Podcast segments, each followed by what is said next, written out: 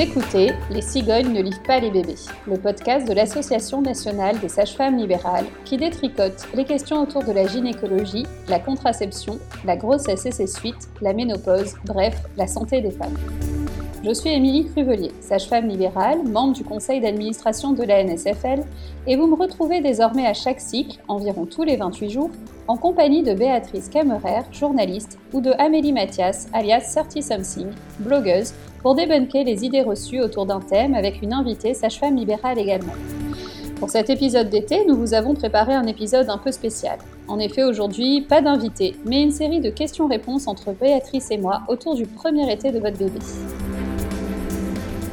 Ah là là, les toutes premières vacances avec son bébé, c'est un moment que beaucoup de parents attendent avec impatience. Mais alors entre le soleil, les chaleurs, les petites bêtes, c'est aussi souvent un peu l'angoisse euh, pour les parents euh, tout débutants. Alors que faut-il changer à ses habitudes quand le thermomètre grimpe? Comment permettre à son bébé de profiter de l'été en toute sécurité? Alors moi, la première question que j'avais envie de te poser, euh, Émilie, finalement, c'était de savoir bah, ces questions autour de l'été, de comment je gère l'été avec mon bébé. C'est des choses que tu entends souvent au cabinet. Est-ce que euh, vraiment c'est des choses qui inquiètent euh, les tout jeunes parents?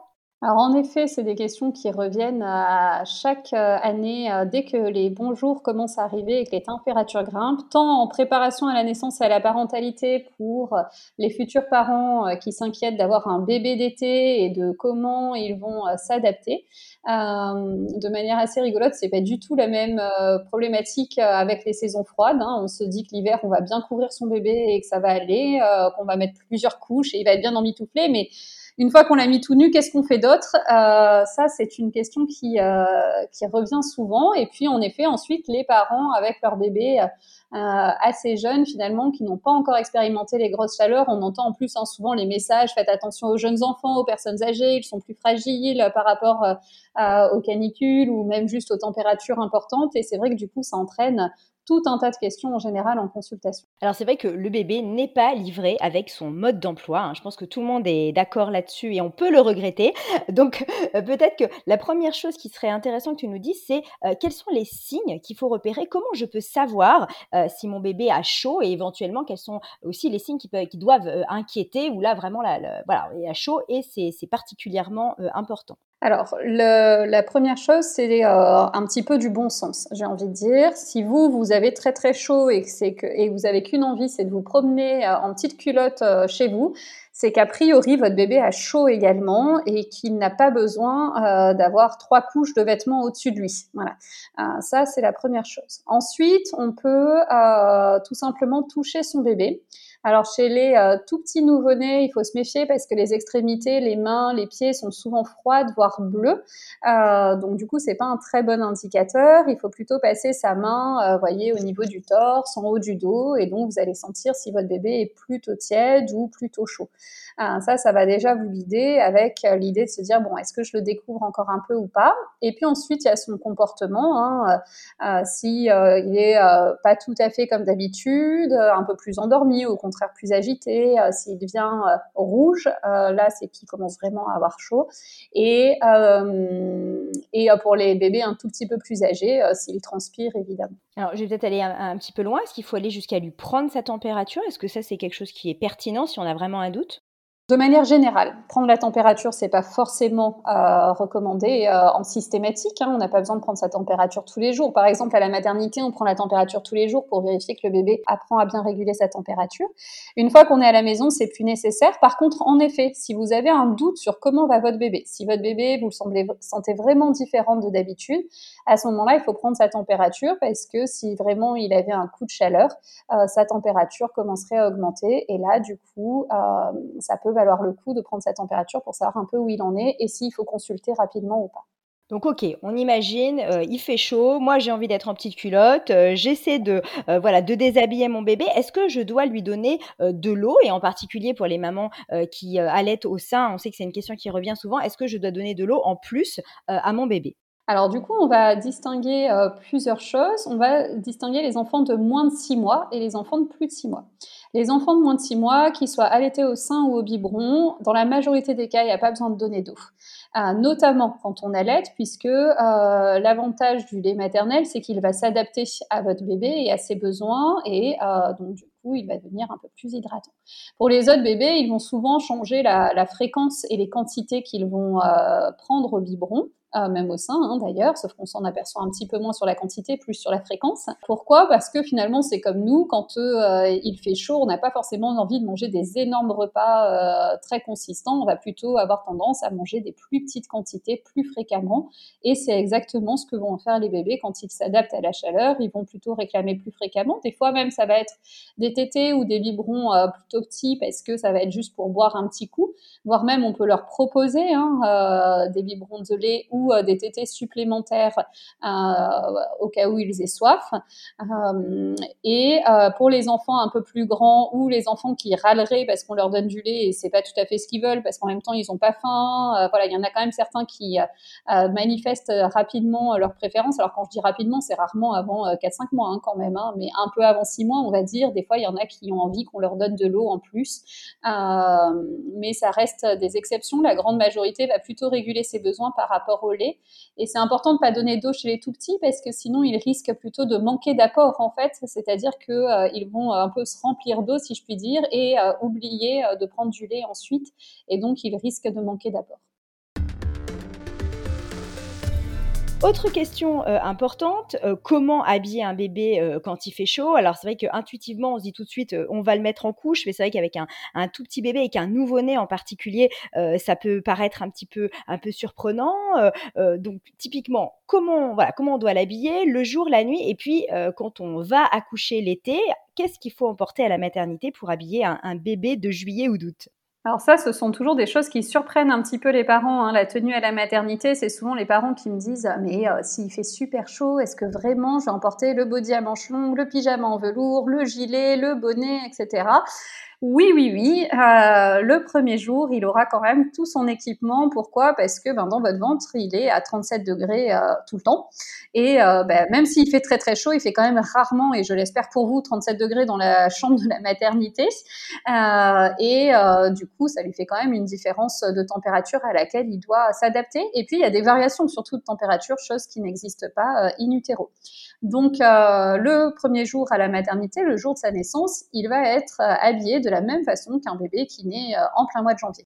On peut peut-être aussi signaler qu'il y a pas mal de maternités euh, euh, qui, ont des systèmes de climatisation pour réguler la température. Et donc, au final, pendant tout le séjour à la maternité, ben, en fait, il fait, il fait 19, 20 degrés, 21 degrés, enfin, température de confort, que ce soit l'hiver ou l'été. Oui, tout à fait. Et puis après, il y a des maternités où la clim marche pas toujours très bien, ou alors on est exposé en plein soleil et on a beaucoup plus chaud.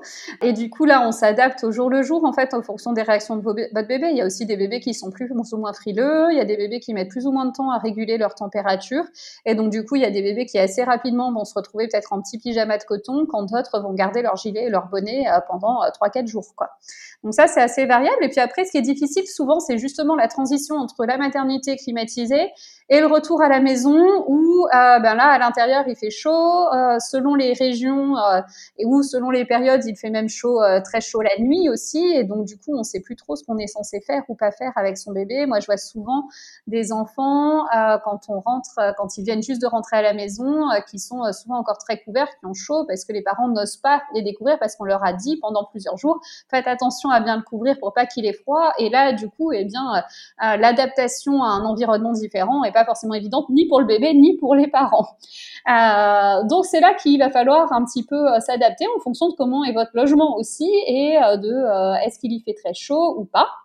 Donc ce qui est important c'est on va peut-être rappeler les, règles pour ceux qui n'ont pas l'habitude. Alors c'est assez rigolo parce que moi avant j'exerçais dans le sud-est, donc la chaleur c'était plutôt quelque chose de très connu par les gens et maintenant que j'exerce dans le centre de la France, c'est plus tout à fait la même adaptation.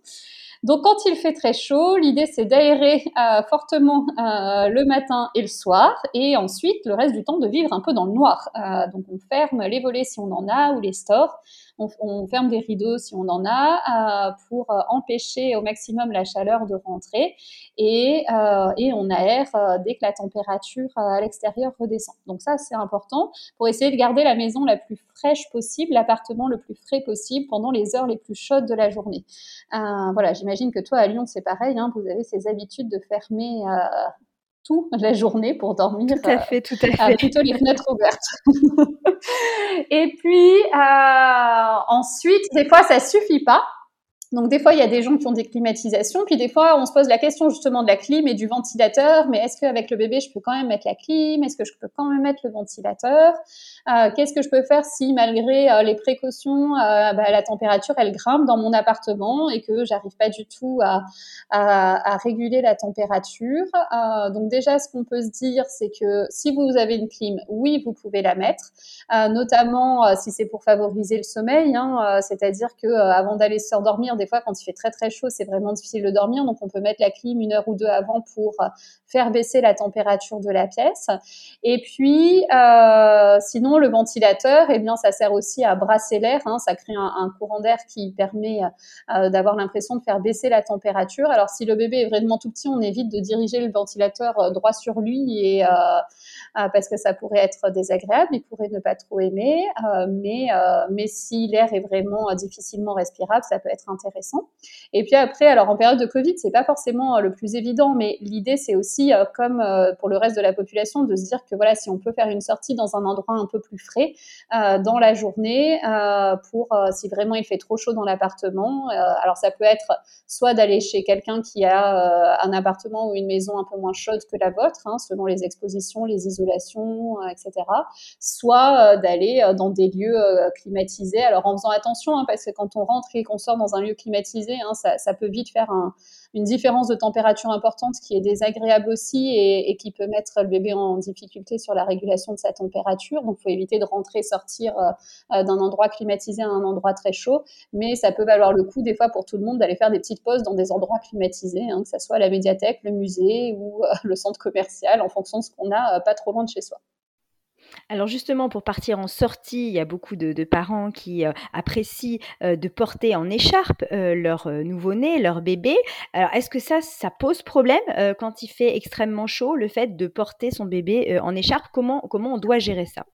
De manière générale, quand on porte en écharpe, on fait attention que le visage du bébé soit pas trop enfoui pour qu'il puisse respirer correctement. Et là, d'autant plus si, parce que du coup, ça peut rapidement faire un, une circulation d'air chaud en fait au niveau du portage euh, qui peut euh, mettre le bébé en difficulté souvent, les parents vont quand même tendance à, moins porter parce que quand il fait très chaud, soi-même, on n'a pas forcément envie d'avoir une petite bouillotte sur le ventre ou sur le dos. Euh, et donc, du coup, on peut quand même avoir tendance à, trouver ça un peu inconfortable en tant que parent. Après, des fois, les bébés, ben, ils ont quand même leur besoin de proximité, hein, qui est quand même présent sur tous les tout petits. Hein. C'est pas parce qu'ils naissent l'été qu'ils sont d'accord pour être posés euh, à côté, même si nous, on trouverait ça plus confortable euh, quand il fait très chaud. Mais euh, y a, alors, il y a des systèmes de portage qui sont plus légers que d'autres. Euh, il existe pas mal de systèmes de portage avec des, tissus ou des matières qui sont un peu plus respirantes, qui permettent euh, l'été de porter plus facilement en ayant moins chaud. Et puis l'autre chose, c'est aussi de se dire qu'on peut euh, peut voir les choses du bon côté, si je puis dire, c'est que soi-même on a très chaud, du coup on transpire, mais sa transpiration, ça rafraîchit le bébé parce que ça l'humidifie. Donc nous, on n'aime pas forcément, mais le bébé adore. Est-ce qu'il y a des positions éventuellement euh, de portage euh, qui seraient euh, plus adaptées, plus respirantes quand il fait Alors, J'ai envie de dire que ça dépend surtout de l'âge du bébé et de avec quoi on est à l'aise hein, finalement. après, c'est sûr, moins il y a de corps à corps, moins plus c'est confortable en général, mais dans le portage, c'est plutôt l'effet inverse. Donc, ce qu'on peut retenir en tout cas, c'est de privilégier soit des, des, tissus respirants et surtout de faire attention à ce que le bébé n'enfouisse pas sa tête pour qu'il il puisse vraiment bien respirer. Alors, c'est vrai que justement, entre le frottement des vêtements, des écharpes, des parents, de la transpiration, euh, parfois ça provoque des petits euh, boutons de chaleur sur la peau euh, des bébés. Alors, qu'est-ce qu'on peut faire? D'abord pour éviter son inconfort et puis, et puis voilà, pour lui permettre de retrouver une, une peau toute saine. Alors, ce qu'on peut se dire sur les boutons de chaleur, c'est que c'est lié au fait que le, le système de transpiration ne soit pas tout à fait mature chez les tout petits bébés. Et donc, c'est pas dérangeant du tout, hein, c'est pas grave. Euh, on peut faire attention à bien euh, sécher euh, le bébé quand il transpire et sinon d'éviter les, frottements, notamment faire attention avec la couche par exemple à un peu moins la serrer peut-être, tant pis s'il y a un peu des fuites, mais au moins ça frotte un petit peu moins contre la peau du bébé à des endroits qui peuvent être inconfortables. Et puis sinon, moi j'aime bien dire qu'on les traite par le mépris et qu'on les ignore. Donc pas d'inquiétude, c'est pas forcément aussi esthétique que ce qu'on voudrait, mais on laisse tomber, il n'y a pas de souci. En tout cas, le bébé n'en souffre pas. Non, complètement. Alors, si on a voilà bien suivi tous tes conseils, euh, j'imagine qu'il y a encore peut-être des situations où le bébé euh, bah, peut continuer à avoir chaud, notamment dans les situations de canicule. Alors, qu'est-ce qu'on a comme autre moyen, en plus euh, de tout ce qu'on vient déjà de citer, pour rafraîchir son Alors, bébé? Alors, on en a parlé, hein, on adapte la température de l'environnement, on peut faire en sorte de garder la pièce la plus fraîche possible, des fois on n'y arrive pas trop, on découvre l'enfant, hein, voilà, ce que tu disais, le mettre en couche, voilà, on n'ose pas toujours au début, mais du moment qu'il est euh, pas exposés au soleil, on en reparlera. On peut tout à fait à l'intérieur euh, les laisser euh, en couche. Et on peut utiliser par exemple un brumisateur. Hein, c'est comme nous, le brumisateur, ça, ça peut soulager, ça rafraîchit. Donc, on va lui mettre la, transpiration qu'il n'a pas, en quelque sorte. Oui, c'est ça, exactement. On vient un peu l'humidifier. Alors, soit au brumisateur, soit avec des linges humides, un gant de toilette ou un linge qu'on vient humidifier, qu'on lui pose par-dessus. Euh, si le bébé trouve ça euh, agréable, on peut. On peut aussi augmenter euh, la fréquence des bains. Alors, euh, pas forcément en mettant du savon à chaque fois, hein, bien sûr, sinon sa peau va pas vraiment aimer. Mais en tout cas, on peut le faire euh, barboter dans des petits bains euh, toute la journée. Hein. Il y a plein de parents qui adoptent la technique de la bassine dans le salon et qui permettent à leurs enfants, du coup, de prendre des bains réguliers. sur la température du bain, ça c'est souvent une question parce que du coup, souvent, les parents sont très vigilants au début à la température du bain pour pas que l'enfant ait froid et c'est tout à fait normal. Hein. Donc, on dit un bain à 37 degrés.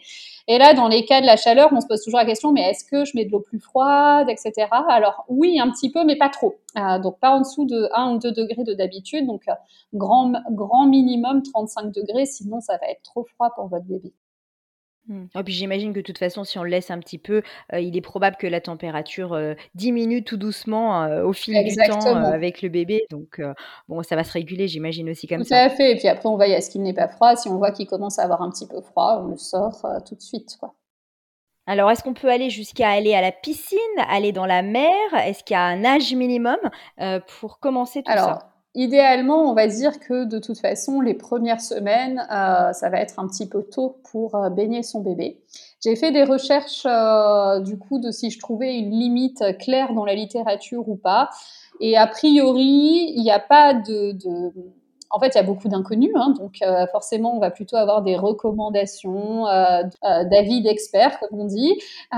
et ce qu'on a trouvé globalement, c'est qu'à partir de six mois, pas de problème, et entre trois et six mois, pourquoi pas, en faisant attention à ce que l'eau ne soit pas trop froide. Hein, on va éviter d'aller se baigner peut-être dans la Manche. Voilà, c'est peut-être pas la meilleure période. Euh, mais si l'eau est, euh, est, relativement chaude et qu'on laisse pas le bébé trop longtemps dans l'eau, euh, aucun problème. Après, je rappelle que c'est toujours dans les bras des parents à cet âge-là hein, pour la sécurité de votre bébé. D'accord, donc le principal, la principale inquiétude finalement, c'est le refroidissement euh, du corps trop important. On peut pas imaginer, alors je sais pas, hein, je, vais chercher dans les, dans les fins fonds des forums de maman inquiète, hein, mais euh, le fait qu'il n'ait pas encore ses vaccins à jour, c'est pas, pas ça l'enjeu par exemple. Alors il y a, y a, quand même euh, assez peu de probabilité qu'il attrape la diphtérie ou le tétanos en se baignant dans la piscine d'autant plus familiale, quoi.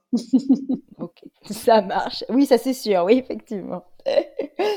Alors, il faut peut-être parler aussi des, trajets en voiture, parce que alors là, en général, euh, alors bon, il y a beaucoup de, voitures qui ont la chance d'avoir une climatisation, mais pas forcément toutes. Et là, la température peut monter d'une manière absolument euh, dramatique. Alors, euh, qu'est-ce qu'on fait? Justement, est-ce qu'on met la climatisation dans la voiture? De quelle manière on la régule? Quels sont les conseils que tu peux nous donner par rapport au trajet en voiture? Oui, alors de manière générale, qu'on ait la clim ou pas, si on peut éviter les trajets en voiture aux heures les plus chaudes, c'est quand même plus confortable pour tout le monde, j'ai envie de dire.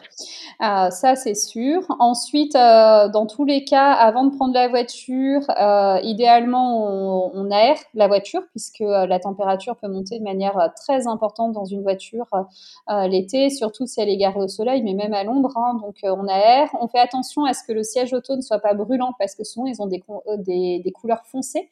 Et du coup, quand on se met dessus, quand on et puis les petites attaches. Et les attaches en fer, oui, tout à fait. Euh, ça, peut être très très chaud. Euh, on met pas son bébé, on évite de mettre son bébé en couche dans le siège auto. Par contre, on lui met plutôt un body pour pas que les sangles frottent euh, contre le corps, même si elles sont bien serrées. donc voilà, on fait attention déjà à ce que l'environnement de la voiture, on essaye de réguler la température avant. Si on a la climatisation, on peut s'en servir. On essaye d'éviter de la mettre trop froide, comme on disait tout à l'heure, hein, pour pas que le choc soit trop important en termes de différentiel de température. Surtout, ce qu'on fait en général, c'est qu'on remonte progressivement la température dans la voiture. Par exemple, si on fait un long trajet avant d'arriver, hein, pour pas passer de 22 degrés dans la voiture où c'était confortable à 38 dehors, euh, juste en ouvrant la portière. Voilà, c'est un peu rude. Euh, si on n'a pas de, climatisation, donc d'autant plus éviter les trajets ou en tout cas faire euh, des pauses très très régulière et en veillant à bien hydrater son bébé. Ça, c'est important. Souvent, on fait attention aussi parce que dans les coques des, sièges auto pour tout petits, ils sont beaucoup plus entourés euh, que nous euh, pour les protéger, mais aussi, du coup, ça tient vite beaucoup plus chaud. Donc, euh, ça, il faut être vigilant aussi là-dessus. Est-ce que le bébé puisse avoir beaucoup plus chaud dans son siège que nous dans le nôtre? Et le dernier conseil de, sécurité, c'est de se dire que même si le bébé s'est endormi dans la voiture, qu'on est garé à l'ombre et qu'on a laissé les portes ouvertes, euh, on ne laisse pas un bébé dans la voiture dormir quand c'est l'été parce que la température peut, vite monter. Hein. En 10 minutes, on peut atteindre des températures mortelles en fait. Donc c'est vraiment très dangereux. Oui, oui, bah, en 2018, là, il y a une statistique hein, qui montrait que plus de, il y avait 50 enfants américains euh, qui sont morts de chaud, euh, oubliés dans la voiture. Là, en France, on n'a pas de statistiques officielles, mais, euh, mais voilà, c'est déjà un nombre absolument énorme. Alors du coup, on a parlé euh, de la chaleur, de la manière de protéger son bébé euh, de la chaleur, mais c'est vrai que l'été, l'autre gros souci, l'autre grosse inquiétude des parents, euh, c'est le soleil et la protection par rapport aux, UV. Alors là encore, quels sont tes bons conseils, Émilie? Est-ce que par exemple, il faut commencer par investir dans des lunettes de soleil pour les bébés? Alors, la chose qu'on peut se dire déjà sur l'exposition au soleil, c'est que dans l'idéal, les enfants de moins de 3 ans ne devraient pas être exposés au soleil. Donc ça, c'est euh, la première chose. Après, euh, il y a une différence entre exposer son enfant au soleil et vivre sa vie euh, de tous les jours. Hein. Il y a des fois où on n'a pas trop le choix, il faut bien sortir, même si on essaye de pas le faire aux heures les plus chaudes, et ben potentiellement il fait déjà très chaud à 9 h le matin et on doit quand même aller faire des courses pour acheter à manger, donc il va bien falloir sortir. Et donc du coup, qu'est-ce qu'on fait? Les lunettes de soleil, euh, alors ce qu'il faut savoir, c'est que euh, les, tout petits bébés ont euh, donc un réflexe hein, qui est que quand ils sont au soleil, ils ferment les yeux. donc ça, c'est un premier réflexe protecteur, donc on peut déjà être rassuré. et ensuite, si on doit vraiment être au soleil ou sur des zones qui réverbèrent le soleil, il faut en effet penser aux lunettes de soleil et faire attention à ce qu'elles soient bien adaptées en termes de taille et en termes de protection. Donc c'est des lunettes de soleil catégorie 4. Hein, la protection euh, maximale. On peut en trouver euh, dans différents magasins ou chez son opticien si vraiment on a besoin d'être rassuré euh, sur les lunettes adaptées au bébé. Après, ce qui n'est pas toujours facile, c'est que le bébé accepte qu'on lui mette les lunettes de soleil sur la tête. Ça, c'est une autre question. D'où effectivement le fait que tu nous rassures sur le, voilà, sa capacité à fermer les yeux. Hein. Donc si un bébé euh, n'accepte pas ses lunettes, normalement il va pas quand même euh, regarder le soleil en, pleine face. C'est pas du tout euh, ce que nos réflexes nous disent de faire. Alors, même question, hein, parce que ça fait vraiment partie des produits qu'on retrouve notamment en pharmacie régulièrement, puis qu'on consomme, qu'on incite à consommer pour les plus âgés. Est-ce qu'il faut mettre de la crème solaire à un bébé, à un petit bébé? Alors là, la, question, elle est importante. Il y a d'ailleurs un article qui vient juste d'être euh, écrit euh, sur les crèmes solaires et les bébés qu'on vous mettra en lien euh, dans le descriptif du podcast sur les, multiplications des produits solaires pour bébés et tout le marketing qu'il peut y avoir autour. Donc déjà, ben, théoriquement, il y a plein de crèmes solaires avec des, compositions qui ne sont pas adaptées aux très jeunes enfants, hein, notamment aux enfants de moins de 3 ans et surtout aux moins d'un an. Donc euh, déjà, il y a tout un tas de produits qui sont interdits pour les très jeunes bébés. Et ensuite, il faut se rappeler que la crème solaire, euh, ben ça, ça va pas non plus euh, nous, euh, nous déculpabiliser de mettre nos bébés au soleil. On ne on peut pas se dire c'est bon, je lui ai mis de la crème solaire, c'est une crème solaire adaptée, donc je peux le laisser au soleil. Plutôt la crème solaire, on va l'utiliser si vraiment il y a des zones qu'on ne peut pas couvrir, puisque l'idéal c'est plutôt de privilégier des vêtements longs. Euh, donc des, manches longues, des euh, pantalons longs, euh, alors en tissu le plus léger possible hein, et en matière plutôt naturelle pour favoriser le, le, fait que ça absorbe bien la transpiration et que ça irrite pas. mais idéalement, on essaye plutôt de, de, couvrir le bébé. Alors il y a des vêtements anti-UV aussi. Hein, après, ça dépend où on habite, ça dépend voilà si on va beaucoup s'en servir ou pas. C'est sûr que si c'est investir pour une semaine, ça vaut peut-être pas le coup. mais si on habite dans une région où potentiellement enfant pendant 3-4 mois, il va être exposé au soleil euh, de manière euh, indirecte hein, même, euh, ça, peut valoir le coup. Je rappelle que quand on dit exposé au soleil, un bébé à l'ombre est exposé au soleil. Voilà, du moment qu'il est en extérieur et qu'il y a du soleil dehors, on n'est pas complètement protégé de tous les UV. Et donc du coup, il faut s'assurer que l'enfant soit suffisamment protégé. donc ça veut dire qu'on ne met pas euh, tout à l'heure, on parlait de laisser l'enfant en couche. À l'intérieur, oui. Sous l'arbre, euh, sur la terrasse, non. Ok, on peut peut-être aussi parler des, des, chapeaux, hein, parce que ça fait partie aussi, j'imagine, du type d'habit qu'on peut euh, adopter aussi pour euh, réguler la température et en même temps protéger euh, des C'est ça. Et là, sur le chapeau, du coup, on peut aussi prendre des chapeaux à large bord qui vont avoir l'avantage à la fois de protéger la nuque et à la fois de, de faire de l'ombre aussi sur les yeux, en fait, hein, et de protéger du soleil. C'est comme nous, quand on met une casquette ou un chapeau à large bord, du coup, on a moins de soleil qui pénètre aussi au niveau du visage. C'est vrai qu'il y a certains parents aussi euh, qui euh, prennent l'habitude de euh, poser un lange sur la poussette, sur les cosy pour essayer de protéger leur enfant des rayons du soleil. Est-ce que ça c'est une bonne idée? Alors ça c'est plutôt la fausse bonne idée en fait. De manière intuitive, on peut se dire ben voilà, je, je le protège, il est à l'ombre. S'il y a du vent, ben il est protégé du vent, etc. c'est une mauvaise idée. Pourquoi? Parce que en fait du coup l'air circule très mal. Il n'y a pas suffisamment de ventilation alors des fois, il y a des parents qui disent oui, mais l'air il passe sur les côtés, etc. Mais il faut se méfier parce que selon en plus le, type de poussette qu'on a, par exemple les landaux pour les tout petits, ben, finalement il y a déjà moins de circulation d'air. Ça peut vraiment euh, faire grimper la chaleur en fait énormément à l'intérieur. Euh, on, estime que la chaleur sous euh, un linge ou une serviette posée sur le, le cosy ou la poussette, ça fait augmenter à l'intérieur la température de 2 à 5 degrés. Donc c'est quand même plutôt contradictoire avec ce qu'on aimerait faire. Et surtout quand on est déjà à 40 à l'extérieur. Exactement. Et donc ma grand-mère rigolerait assez en disant mais nous à notre époque on mettait des ombrelles sur les poussettes. Alors euh, oui, je suis d'accord, c'est casse-pied. Il faut s'amuser à bien l'orienter. À chaque fois qu'on change de direction, euh, ça met plus à l'ombre, etc. Il y a des ombrelles anti-UV. Il y a aussi des capotes anti-UV qui vont sur certaines poussettes et sur certains cosy. Euh, et voilà, certaines marques proposent ça. Donc ça, ça peut être aussi des idées si on est dans des lieux où voilà il y a beaucoup de soleil et qu'on sait qu'on va qu'on va sortir en, plus ou moins en journée, euh, d'utiliser des capotes voilà, bien ventilées, avec des protections anti-UV, des ombrelles, ou euh, voilà, idéalement de différer la promenade à des périodes, euh, à des moments dans la journée où il fait, où il fait moins chaud, où il y a moins de soleil direct.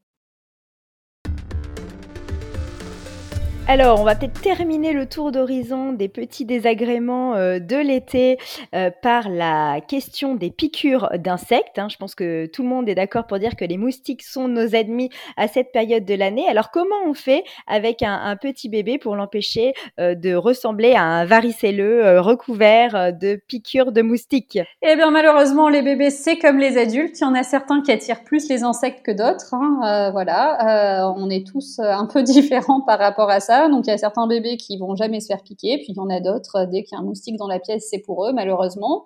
Alors c'est comme chez les adultes, hein, c'est pas très grave de se faire piquer par un insecte, mais euh, c'est très désagréable. Donc souvent on a quand même envie d'éviter ça pour son bébé. Euh, donc la meilleure façon de se protéger des piqûres d'insectes, eh bien ça va être sur euh, les tout petits d'utiliser des moustiquaires hein, finalement, c'est-à-dire euh, voilà par exemple si euh, le bébé est posé dans son berceau, de mettre une moustiquaire au-dessus ou d'avoir des moustiquaires aux fenêtres. Hein. Maintenant, on peut assez facilement acheter des moustiquaires en magasin de bricolage qu'on découpe sur mesure sur sa fenêtre. Il n'y a pas besoin de faire de trous, de bricolage ou quoi, ça se, se colle avec du double face et ça se démonte facilement. voilà, notamment si on n'est pas propriétaire ou qu'on n'a pas envie d'abîmer ses menuiseries. Euh, ça, ça peut être des options. Euh, pareil, quand on est à l'extérieur, hein, tout à l'heure on parlait des capotes aérées anti-UV, ben, du coup souvent ça protège aussi euh, des insectes. Euh, ou alors, encore une fois, on se balade un peu avec sa moustiquaire. Donc plutôt la moustiquaire que le linge, hein, vous l'aurez compris, voilà que le tissu qui vient recouvrir là où est l'enfant pour essayer de protéger. Et après, c'est pareil, si l'enfant se fait piquer, eh bien on surveille l'évolution des boutons et on ne s'inquiète pas outre mesure. Est-ce qu'il y a quelque chose à dire à propos des, euh, des produits, des répulsifs qui sont vendus? Parce que j'imagine que, euh, voilà, quand on est en vacances, on n'a pas forcément la possibilité d'installer des moustiquaires aux fenêtres et que, euh, tout le monde n'a pas le modèle du bébé qui dort toute la nuit dans son berceau et qu'on va pouvoir laisser sous la moustiquaire. Alors voilà, est-ce que est-ce qu'éventuellement il est possible d'utiliser des répulsifs? Peut-être sur l'environnement? Enfin, qu'est-ce qu'on peut en Bah, dire? alors de ce que j'ai trouvé, hein, dans mes lectures hier, c'était plutôt déconseillé. En tout cas, les répulsifs sur la peau, ça c'est sûr. Hein, surtout que la peau des, tout petits est est plus fine et donc plus perméable. Euh, donc euh, clairement, tout ce qu'on va mettre sur la peau, on va éviter. Après, les répulsifs sur l'environnement, ben, j'ai envie de dire, ça dépend un petit peu des produits. Il y a des produits euh, où il est clairement indiqué qu'il ne faut pas mettre en contact des enfants de moins de 3 ans. Et puis, il y a d'autres produits où ça va être OK. Alors souvent, ce qu'on conseille, c'est d'éviter de les pulvériser dans la pièce quand on est dedans, c'est-à-dire de les pulvériser, bien fermer, d'attendre que ça fasse effet, et puis ensuite d'aller dans la pièce quelques, euh, un petit temps plus tard euh, pour que euh, le plus gros se soit un peu décomposé, si je puis dire. Peut-être on peut rappeler aussi que les produits entre guillemets naturels, les huiles essentielles sont absolument pas conseillées non plus pour les bébés et en tout cas pas du tout anodines. Oui, oui, complètement. C'est pas parce que c'est naturel que c'est qu'il n'y a pas de conséquences et d'effets secondaires, quoi. Alors, est-ce que tu as encore des, bons conseils à donner pour permettre aux parents de partir en vacances tranquilles et de profiter de l'été avec leur bébé Ce qu'on peut se dire de manière générale, c'est que euh, si on part en vacances et qu'on n'est pas euh, habitué à, gérer la chaleur, voilà, il faut un petit peu réfléchir à comment on va s'organiser ces vacances. Peut-être qu'en effet, ces premières vacances avec euh, notamment ce premier bébé, eh bien, il ça va nous demander pas mal de réadaptation, hein, puisque ça sera pas les mêmes vacances que quand on était tout seul ou en couple. Euh, et euh, voilà, il va falloir s'adapter euh, au rythme du bébé par rapport au soleil. On va pas forcément se faire, on va même éviter de se faire une journée plage complète. Hein. le bébé va pas forcément y prendre du tout du plaisir. Par contre, on peut peut-être imaginer, voilà, la balade à la fraîche le matin sur la plage ou le pique-nique le soir, vraiment quand il fait beaucoup moins chaud. Pourquoi pas Mais voilà, ne pas oublier que, que l'enfant, lui, il va pas forcément profiter des joies de la plage et de la mer sur ses premiers mois. et donc réadapter un petit peu euh, son emploi du temps euh, pour que tout le monde puisse euh, bien profiter de ses vacances. Merci Émilie. Du coup, je pense qu'on peut souhaiter de bonnes vacances à tous les parents et à tous les Bel été à vous et puis on se retrouve à la rentrée. Merci Béatrice. Merci de nous avoir écoutés. Vous trouverez toutes les sources et références citées dans l'épisode sur le site de la NSFL dans le descriptif du podcast. Je n'ai aucun lien d'intérêt, mais je suis également présidente de mon conseil départemental de l'Ordre des sages-femmes. Partagez ce podcast autour de vous, parlez-en à vos amis, afin que nous puissions tout ensemble briser les tabous autour de la santé des femmes. Ce podcast est produit par l'ANSFL. La musique a été composée par Alexis Logier. Le mixage est réalisé par Amélie Mathias et l'illustration est d'Anne-Charlotte Bappel et Solène Ducréto. N'hésitez pas à vous abonner et on se retrouve au prochain cycle, à la rentrée, pour vous livrer un nouvel épisode qui traitera de l'intérêt ou non de faire de la préparation à la naissance et à la parentalité.